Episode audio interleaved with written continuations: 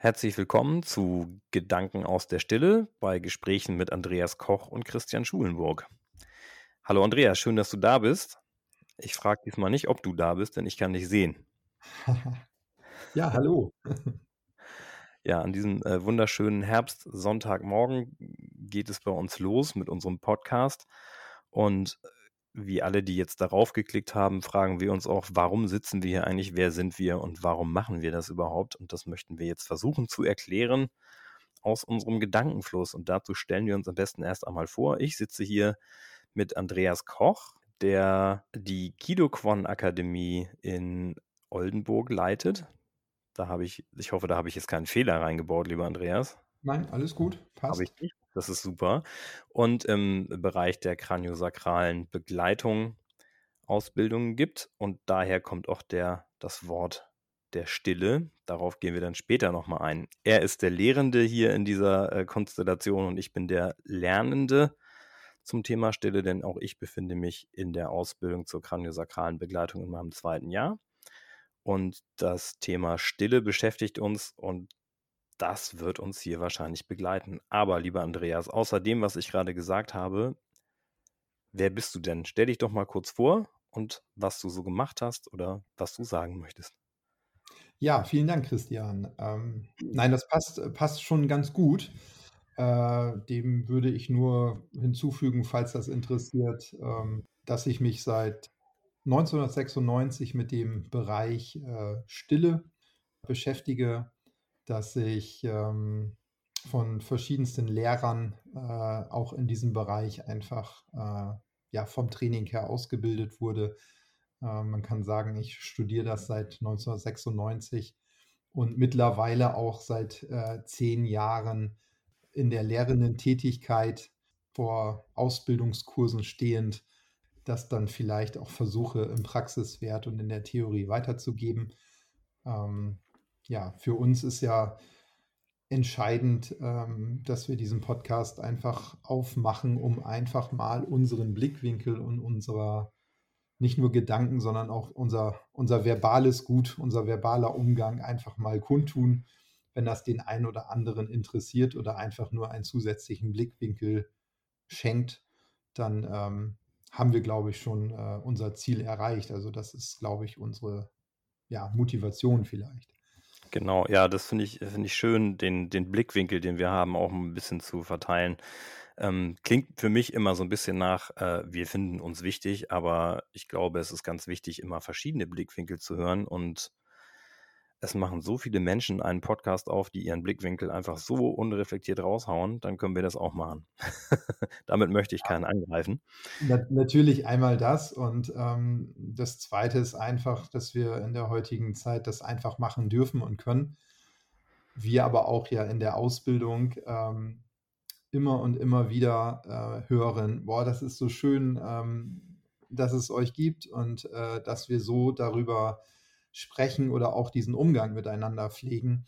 Und ähm, wollt ihr das nicht noch mehr verbreitern? So, und da ist, glaube ich, äh, dieser Podcast ein einfacher Ansatz, weil in der heutigen Zeit da sehr viele Medien einfach zur Verfügung stehen. Und das ist jetzt unser erster Versuch, um das vielleicht so ein bisschen anhörbarer, greifbarer zu machen.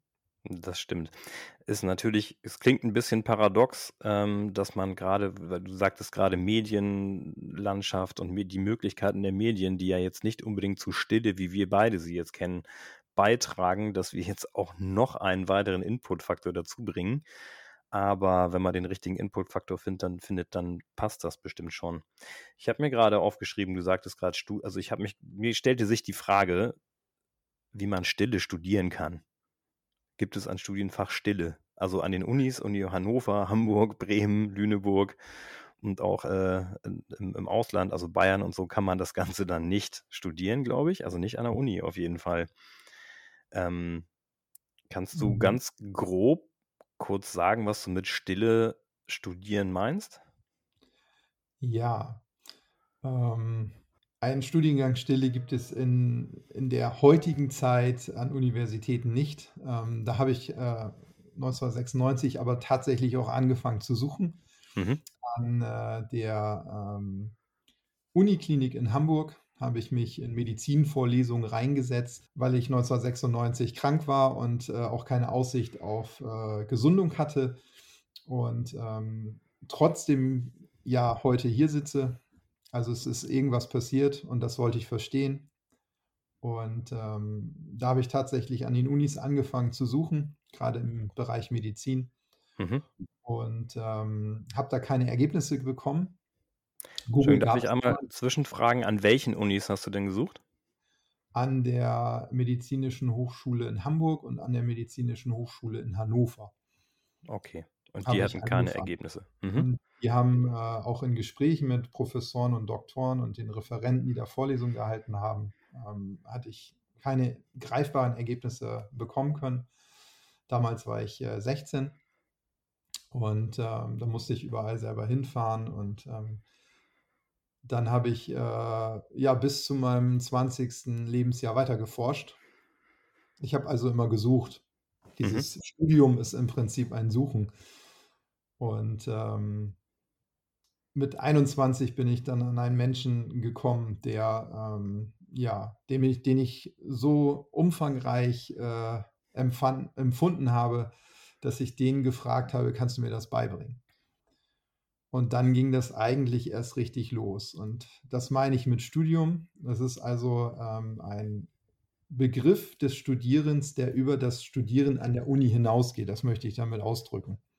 Ja, man, es gibt ja diesen schönen Spruch, ähm, man lernt nie aus und man lernt im Leben immer weiter. Richtig, genau. Aber ähm, das soll jetzt auch nicht zu esoterisch oder spirituell klingen, weil ich da durchaus auch schon zu in jüngeren Jahren ähm, sehr wissenschaftlich unterwegs war und daran interessiert war. Und ähm, witzigerweise ist dann über die Beschäftigung mit den Wissenschaften ist, ähm, ja, ich nenne es dann mal doch so, die spirituelle Seite eigentlich dazugekommen. Mhm. Und ich habe verstehen dürfen, dass ähm, Spiritualität eigentlich auch eine hochwissenschaftliche Seite hat, äh, sehr, sehr viel mit Logik verknüpft ist, sehr viel mit Anatomie verknüpft ist und auch mit Technik. Und ähm, so hat also dieser Begriff Spiritualität äh, für mich wahrscheinlich äh, schon eine ganz andere Bedeutung und ist mehr auf der wissenschaftlichen Seite verknüpft, äh, als das für viele andere einfach äh, der Fall ist.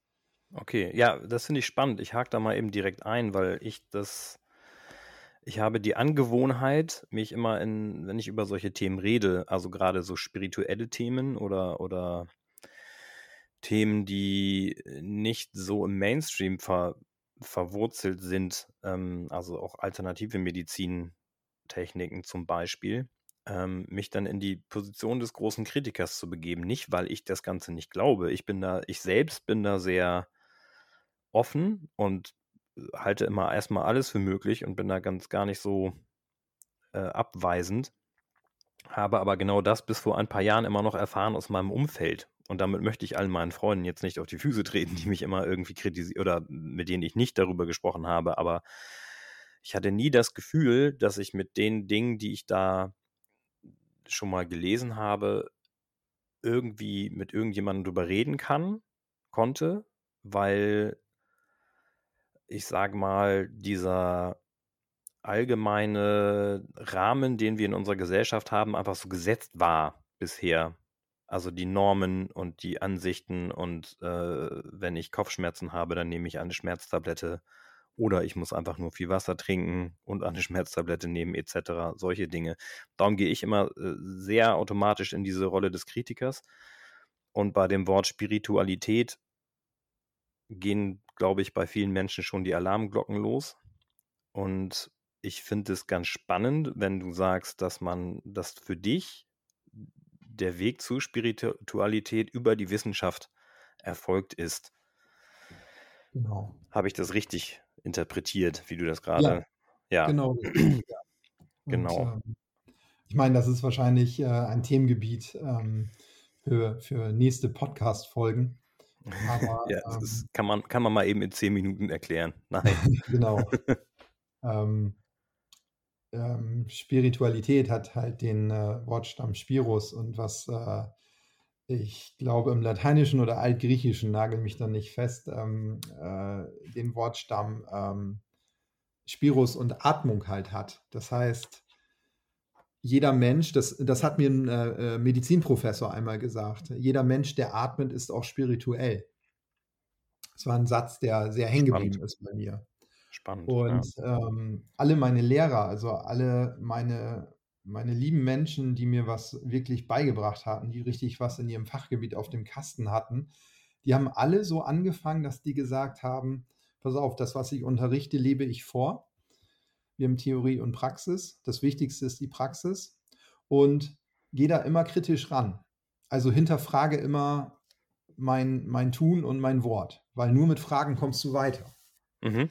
Das war also eine, eine Grundeinstellung ähm, in, in der Schulung immer, die ich äh, immer bei verschiedensten Menschen äh, bekommen habe. Das heißt, ähm, dieser, dieser kritische Standpunkt, wie du den gerade beschrieben hast, ist eigentlich ein Ausgangspunkt, um für dich wichtige Fragen zu stellen.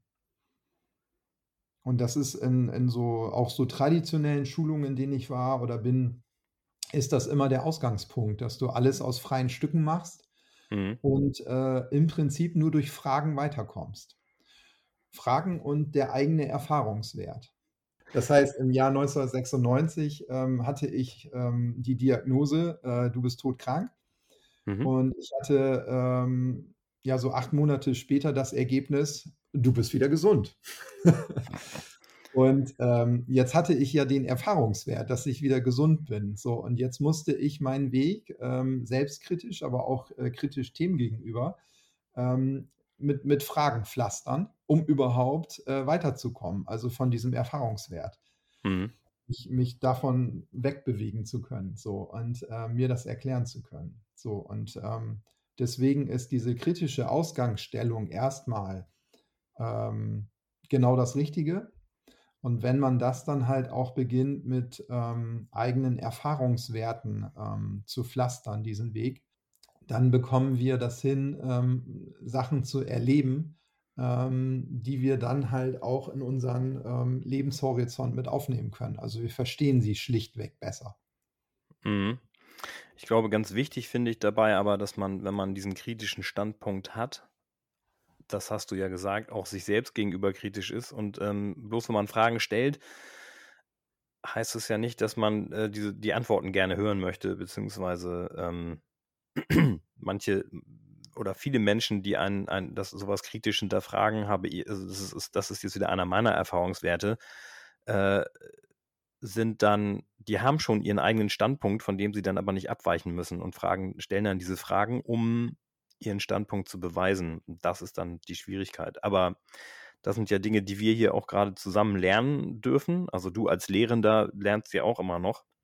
Ja, definitiv. Und da stelle ich dir jetzt einfach mal. Ähm, nee, das, äh, das, ist definitiv Fakt, weil anders ja. geht es gar nicht. Ja. Ich bin genau. allenfalls ein wenig vorausgegangen in einem Bereich, auf einem Wegstück. Alles andere äh, funktioniert genauso wie bei dir. Äh, da lerne ich jetzt auch gerade enorm dazu. Und ähm, von daher, äh, das, das wollte ich noch sagen, das ist einer meiner großen Erfahrungswerte der letzten 25 Jahre, dass ich immer und immer wieder aufgrund meiner Erfahrungswerte meinen Standpunkt revidieren musste. Mhm. Ähm, da lernt man sich äh, auf diesem eigenen Lebensweg, da lernt man sich doch, ähm, wie du sagst, äh, auch mal, na, kritisch ist vielleicht das falsche Wort, aber so ein bisschen zu reflektieren. Mhm. Und äh, man lernt sich so ein bisschen besser kennen. Und wenn man dann aufgrund seiner eigenen Erfahrungswerte, was du dann da erfahren hast, ähm, wenn man da seinen Standpunkt dann nicht ändert, dann fängt das irgendwie auch an, im Leben weh zu tun oder körperlich weh zu tun, äh, ne? weil ganz viel mhm. von dir verstanden hat, so, nee, wir haben das ja gerade äh, erfahren im Erfahrungswert. Da müsstest du deine Meinung nochmal eben ändern. So, und, und das ist so schwierig, ne? Also das ja. ist äh, dieses, ja. was du gerade gesagt hast, ich, ich sehe, ja. ich, ich betrachte mich selbst kritisch, ich äh, reflektiere mal gerade mein Tun und meine Meinung und ich muss meine Meinung jetzt ändern und dann muss ich es nicht nur mir selbst gegenüber zugeben, sondern auch anderen und sagen, ich habe einen Fehler gemacht. Das macht man aber heutzutage. Also ich glaube, man darf mittlerweile auch endlich mal Fehler machen in unserer Gesellschaft. Ich glaube, dahin entwickelt sich das gerade ein bisschen, zumindest in meinem Umfeld. Das finde ich sehr angenehm und sehr schön, aber so im Allgemeinen ähm, war das ja lange verpönt. Ne? Da, da, und das merke ich noch, ich, ich, ich äh, hole mal ganz kurz ein bisschen aus zu dem Thema. Also wenn ich jetzt an meine, an meine Erziehung denke, ich arbeite nämlich also neben meiner, neben meiner Ausbildung, mein Chef würde mich töten, nein. Ähm, hauptberuflich bin ich in der Jugendarbeit tätig und arbeite eben viel mit Kindern. Und da wurde mir schon ganz viel einfach gezeigt, wie es mir als Kind ging, wenn ich Ja. mit Erwachsenen mich äh, umgeben habe, was man ja einfach tut, dadurch, dass man dann meistens Eltern hat. Ja. Und wie in der Erziehung dann eben früher so Sachen passiert sind mit äh, meine, meine Mutter. Ich mag meine Mutter sehr. Das ist jetzt keine, kein Angriff gegen sie, aber auch meine Mutter hat damals Dinge gesagt, das ist so und so. Und dann hat aber ein, weiß ich nicht, achtjähriger Christian herausgefunden, das ist gar nicht so. Und Mutti, das hast du gerade falsch erzählt. Und dann war das aber, dann wurde das weggebuttert. Damals noch in den 80er Jahren. Ja. Ähm, meine Mutter hat sich ja auch weiterentwickelt und sie kann es mittlerweile, das ist sehr schön. Aber genau das merke ich eben in meiner Arbeit auch gerade mit Kindern, dass auch Kinder, äh, ja, das sind eben genauso gleichberechtigte Menschen wie wir auch, die wissen einfach noch nicht so viel teilweise. Manchmal in manchen Dingen wissen die bestimmt mehr auf einer Gefühlsebene, aber genau, das ist das Schwierige, dann auch äh, überall immer dann das zu können, nämlich auch zuzugeben, dass man vielleicht mal seinen Standpunkt ändern muss und mal falsch lag, denn das ist völlig okay. Genau. Aber wie ist das denn jetzt eigentlich mit dieser Stille? Also jetzt sind wir schon bei Spiritualität gewesen, wir waren bei Kindererziehung, wir waren bei kritischen Standpunkten und Selbstlernen etc. Was hat das denn jetzt alles mit Stille zu tun? Hast du da einen kurzen Überblick? Ja, wenn man das so ganz kurz umschreiben möchte, dann ähm, könnte man sagen, ähm, dass das, was so unseren Alltag darstellt, sehr, sehr viel mit Aktivität zu tun hat. Das bedeutet äh, zum Beispiel jetzt auch bezogen auf Körperanatomie, dass nur die Bereiche, die für Aktivität da sind, neurologisch, muskulär etc., trainiert werden. Unser Körper regeneriert aber maßgeblich im Schlaf. Und da kommen wir dann in den Bereich der Stille. Mhm. Und da wir so viele Reize heutzutage, zumindest in Industrieländern, in unserem Alltag haben, die sehr aktiv sind, wo unser Körper, also zu, zu Neurologen sagen, zu fast 90 Prozent ist die Gesellschaft mit diesen aktiven Reizen im Alltag überlastet, weil die Schlafphasen immer weniger werden und immer weniger gut, also in Qualität und Quantität. Und wir müssen im Prinzip lernen, im Bereich Stille zu trainieren, damit wir da wieder ein Gleichgewicht hinkriegen zwischen Aktivität und Stille, also zwischen Alltag und Reizsetzung und Leben und unserer eigentlichen Regeneration. Mhm. Was meinst du denn mit, wir müssen im Bereich Stille trainieren? Also meinst du, wir müssen trainieren, selber still zu sein oder, oder was wolltest du damit sagen? Ja, ähm, man kann bestimmte Techniken einfach anwenden, äh, genauso wie man auch lernt, äh, Fußball oder Handball zu spielen. Ähm, kann man jetzt auch lernen, ähm, im Bereich oder auf dem Spielfeld der Stille äh, zu spielen, äh, zu Mhm. trainieren, zu leben. Und ähm, das sind dann halt äh, so Sachen, dass man halt dann, wie du sagst, auch mal still wird. Okay, also nicht, es ist nicht damit gemeint, wir müssen am stillen Raum versuchen, alleine Fußball zu spielen. Nein, Ähm, das hätte man ja auch so verstehen können. genau. Ja, Nee, okay, gut, genau. Und die Gedanken, die da kommen, da kam mir noch ein, ein, äh, eine, ein, fiel mir noch etwas zu ein. Hm. Es gab mal einen Hashtag auf Instagram, äh, der hieß Duschgedanken und da kam dann so Quatsch, ne, also da waren es halt so witz, witzige Memes, die dann da rauskamen, aber äh, das ist dann ja auch so ein Moment der Stille beim Duschen, wenn man gerade mal nichts anderes vorhat, als sich zu reinigen und da zu sitzen und die Gedanken fließen und dann kommt da eine Idee. Manchmal auch nur ein Witz, aber manchmal auch wertvolle Dinge. Und das ist, äh, sind hoffentlich die Sachen, die, bei denen wir uns hier mit diesem Podcast äh, beschäftigen. Und ich bin gespannt, wie die Reise weitergeht. Und ich denke, fürs Erste war das schon mal unser Intro. Jetzt wisst ihr zumindest, wer Andreas ist und wer ich so ein bisschen bin. Und wir gucken mal, wie viel wir euch im nächsten Podcast erzählen. Andreas, schön, dass du da warst. Gleichfalls, vielen Dank. Und dann sehen wir uns in zwei Wochen. Macht's gut.